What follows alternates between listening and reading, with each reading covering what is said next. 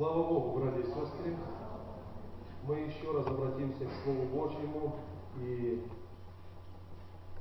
прочитаем несколько мест Священного Писания. Но перед тем я хочу еще раз напомнить ту тему, которую мы сегодня уже слышали. Апостол Павел говорит, я должен, я должен благовествовать Слово Божье.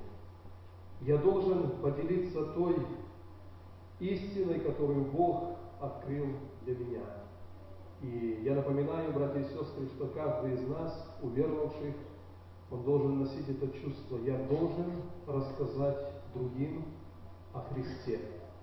Если Он в моей жизни проявился, если Он открылся для меня, если я его пережил, то Павел говорит, я должен и еленам, и варварам, я должен нести Слово Божье. Пусть Бог нас в этом благословит. Тема проповеди, которую я хочу сегодня предложить для вас, она будет называться так. Оправдываешь ли ты надежды Божьи? Оправдываешь ли ты надежды Божьи? И место Писания, которое я хочу зачитать, книга пророка Исаии, 5 глава, с 1 по 7 стих включительно. «Воспою возлюбленную моему песнь возлюбленного моего о винограднике его. У возлюбленного моего был виноградник на вершине уточненной горы, и он обнес его оградою и очистил его от камней, и насадил в нем отборные виноградные лозы, и построил башню посреди его, и выкопал в нем точило, и ожидал, что он принесет добрые грозды, а он принес дикие ягоды. И ныне, жители Иерусалима и мужи Иуды, рассудите меня с виноградником моим. Что еще надлежало бы сделать для виноградника моего, чего я не сделал ему? Почему, когда я ожидал, что он принесет добрые грозды, он принес дикие ягоды? Итак, я скажу вам, что сделаю с виноградником моим. Отниму у него ограду, и будет он опустошаем, разрушу стены его, и будет попираем. И оставлю его запустение, не будут ни обрезывать, ни вскапывать его, и зарастет он тернами и волчцами, и повелю облакам не проливать на него дождя. Виноградник Господа Саваофа есть дом Израиля, и мужи Иуды – любимое насаждение его. И ждал он правосудия, но вот кровопролитие. Ждал правды, и вот вот. Дорогие братья и сестры, я думаю, что вот это место Священного Писания, оно ясно указывает для нас, что виноградник Божий – это Его церковь. И Бог говорит, я насадил церковь на вершине уточненной горы. Я ставлю над моей церковью ограду. Я благословляю. И в свою очередь я ожидаю, что церковь, мой виноградник, она принесет добрые плоды, но почему-то приносятся дикие ягоды. Я хочу сказать, может быть, более приближенно к нам, каждый из призванных нас, он есть виноградник Господа. Каждого из нас, не просто церковь, а лично меня, тебя, Бог призвал, Бог оградил, Бог благословляет. И в сердце у Бога есть надежда, что я, как его виноградник, я принесу эти добрые плоды. И Бог в разочаровании, в огорчении говорит, я ожидал, что Он принесет добрые плоды, а Он приносит дикие ягоды. Что я не сделал? И Он говорит, как бы приговор, как вывод. Вот что я скажу. Я отниму ограду, разрушу стены, я оставлю в запустении, потому что этот виноградник не оправдывает моих ожиданий, моей надежды. Я часто встречал такое, когда беседовал с людьми, когда человек говорит, у меня был один сын, И я все в него вложил.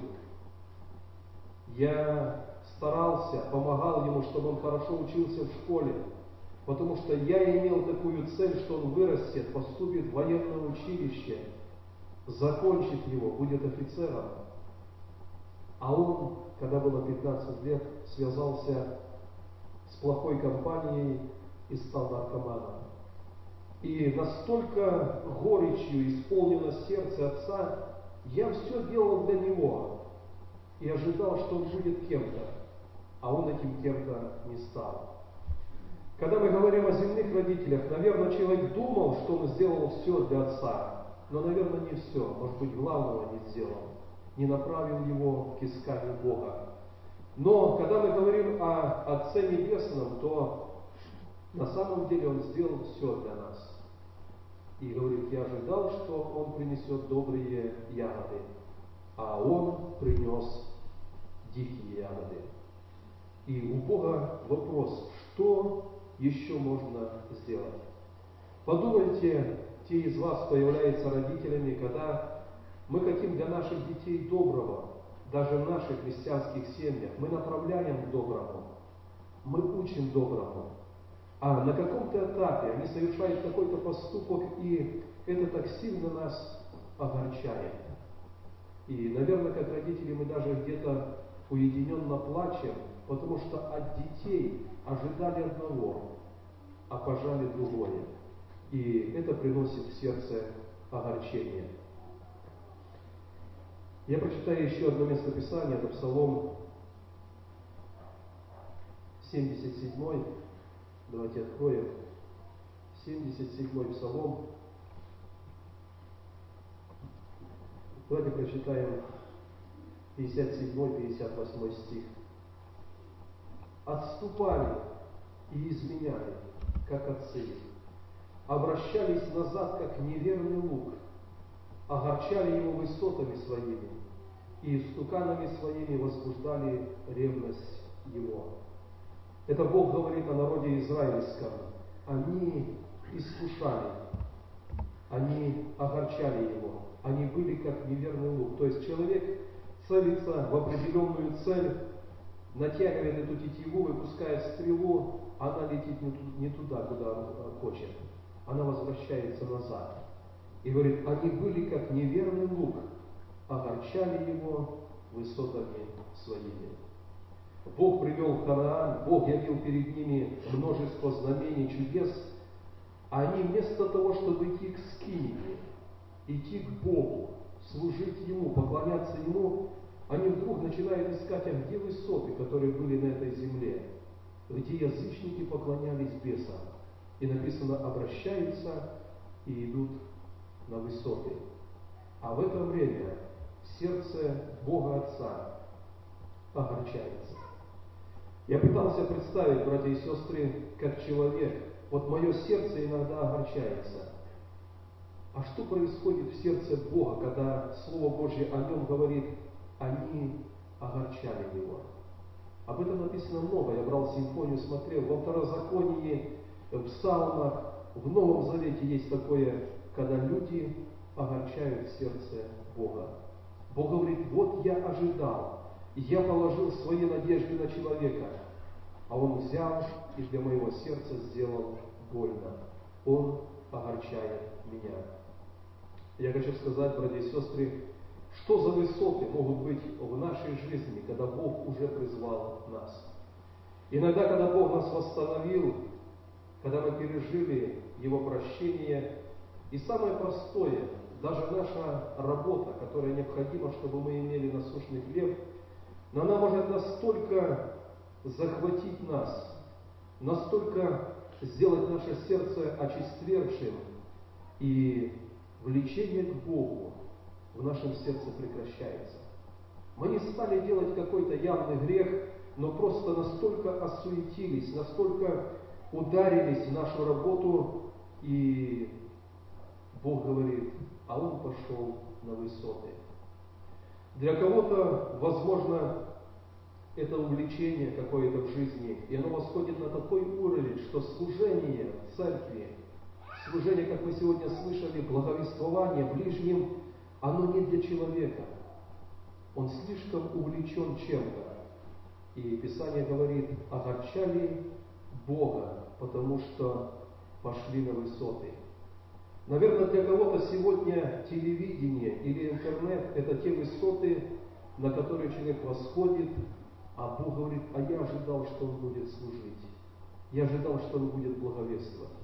Я ожидал, что те надежды, которые я положил на его судьбу, они будут исполнены. А он уходит на высоты. И через это написано, огорчается сердце Бога. Отцы и матери – Давайте подумаем над этим словом. Бог говорит, иногда его сердце огорчается. Чем? Поступками мужей Иуды и дома Израиля. Не людьми в этом мире, но церковью, которой он проявился, открыл себя, и его сердце может огорчаться. Вот я ждал, что мой виноградник, для которого сделано все, принесет добрые плоды а он почему-то приносит дикие ягоды. Давайте подумаем, братья и сестры, насколько мы нашей жизнью повседневной радуем или же огорчаем сердце нашего Небесного Отца. Я знаю, когда я рос в семье, было время, когда из-за нас, из-за детей наши родители плакали, потому что мы делали не то, что они хотели. Мы делали не то, чему они нас учили. И что-то подобное в сердце нашего Небесного Отца происходит. Вот я ждал, а Он эти ожидания не оправдал. Пусть Бог нас в этом благословит. Давайте будем над этим размышлять. Еще одно место Писания, 90-й Псалом. Я прочитаю несколько стихов выборочно. С первого стиха. «Живущий под кровом Всевышнего, под сенью всемогущего покоится. Говорит Господу, прибежище мое и защита моя, Бог мой, на которого я уповаю. Он избавит тебя, и ниже перечислено, от всего избавит Бог человека, который сказал, что Бог мое прибежище. И ниже написано так, 14 стих, «За то, что Он возлюбил меня, избавлю Его, защищу его, потому что он познал имя мое. Воззовет ко мне и услышу его. С ним я в скорби, избавлю его и прославлю его. Долготою дней насыщу его и явлю ему спасение мое. Еще на один такой момент, братья и сестры, я хочу обратить ваше внимание. Опять-таки, когда мы приходим к Богу и когда мы переживаем эту первую любовь Божью, радость прощения, мы какое-то время следуем за Господом. Но, как я сказал, иногда в нашей жизни появляются высоты, которые огорчают сердце Отца. А вслед за этими высотами в нашу жизнь приходят определенные проблемы. Это может быть болезнь нашего тела. Это может быть болезнь в нашей семье. Это какое-то разрушение, которое прикасается тому, что для нас дорого. И люди бегут назад к Богу. Но я хочу обратить ваше внимание, братья и сестры, на вот эти слова 90 псалма. Тот, кто живет под кровом Всевышнего, тот, который находится под сенью всемогущего, тот, который всегда говорит, Бог мое прибежище, тому Бог говорит, я его избавлю от всего. И как тщетно иногда люди бегут к Богу тогда, когда пришли проблемы, когда их поступки огорчали сердце Отца. Но сейчас нужна помощь, и человек бегит к Богу. Но Писание говорит, живущий, не прибегающий время от времени, живущий, находящийся под кровом, под сенью всемогущего, когда он там находится, Бог его избавит от всего. По-прежнему в христианстве, в Церкви Божьей очень часто люди хотят использовать Бога тогда, когда Бог им нужно, Бог им нужен. Написание говорит, тот, кто живет под кровом Всевышнего, кто покоится под сенью всемогущего, того Бог избавит от всего. 90-й псалом давали людям, когда они шли на войну, когда создается семья и ударят 90-й псалом, когда человека провожают на службу вооруженной силы, многие мамы дают 90-й псалом. Он считается как оберег, но мы-то понимаем, если человек не живет под кровом Всевышнего, если не находится под сенью всемогущего, не получит он помощи от Бога. Бог, как исключение, конечно, слышит молитву, помогает, спасает человека от смерти много раз, но для того, чтобы переживать благословение Божье, надо всегда жить под кровом Всевышнего и под сенью всемогущего покоиться. Я думаю, братья и сестры, у нас прижилось такое понимание, мы приходим в церковь, и когда будет прославление, мы войдем в присутствие Божье, да? С одной стороны, это так. Даже если где-то мы под ослабели, но пришли в церковь, и когда вместе поем, когда вместе молимся, это какой-то такой духовный стимул, и мы входим в присутствие Божье. А что потом, когда мы вне церкви, когда мы дома, когда мы на работе? Писание говорит, живи под кровом Всевышнего, находи покой под Его сенью, говори Богу, Бог, Ты мое прибежище и защита. И тогда от всякого зла нас, наше жилище, спасет Господь. Я хочу, чтобы мы поняли эту разницу. Мы не просто должны время от времени прийти под кровь Всевышнего. Живущий там, находящийся там, будет спасаем и благословляем Богом. Я не буду открывать место Писания, но вы помните, в Ветхом Завете есть описание скинии Божьей, да? И она состояла из внешнего двора, из святилища, а третья часть – святое святых. И если смотреть на церковь Божью, можно сделать такое заключение. Многие люди, находясь в церкви, может быть, несколько лет, а кто-то десятки лет, они могут оставаться на внешнем дворе. Там что-то происходит, там что-то делают, там что-то говорят о Боге, но это еще даже не святилище. В святилище люди приносили кровь закланных животных, и как бы внутренне, всем своим естеством, душевно, они понимали, насколько велика цена за их грех. Это кровь убитых животных. Ну а третья часть – это святое святых. Однажды вот первосвященник с особым трепетом одеваясь в особые одежды, тщательно готовясь, он брал кровь закланного акца и вступал за эту завесу, и там Бог просто покрывал, обволакивал его. И особое чувство, которого никто не мог понять из тех, кто был на внешнем дворе или во святилище, переживал первосвященник, который побывал во святом святых. Э, братья и сестры, у нас Сегодня вопрос такой. Бываю ли я в святом святых? Переживаю ли я то, что стало доступным через смерть и воскресение Иисуса Христа? Или, может быть, мое служение Богу свелось просто ко внешнему двору? Я прихожу в церковь, я член церкви, я участвую в приношениях, я отдаю десятую часть, но Господь говорит, живущий под кровом моим будет в безопасности. И святое, святом святых, есть это настоящее духовное христианское счастье, когда мы входим туда, и когда мы особое прикосновение, присутствие Божье переживаем в нашем сердце. Да благословит нас Бог, братья и сестры, чтобы не внешний двор, не просто святилище, но святое святых кровь Всевышнего, семь Всевышнего, она была всегда в нашей жизни. И вопрос, с которого я начал мою проповедь, оправдываешь ли ты Божьи надежды, Божьи ожидания? Слово «надежда» имеет такое понятие способность на что-то опереться.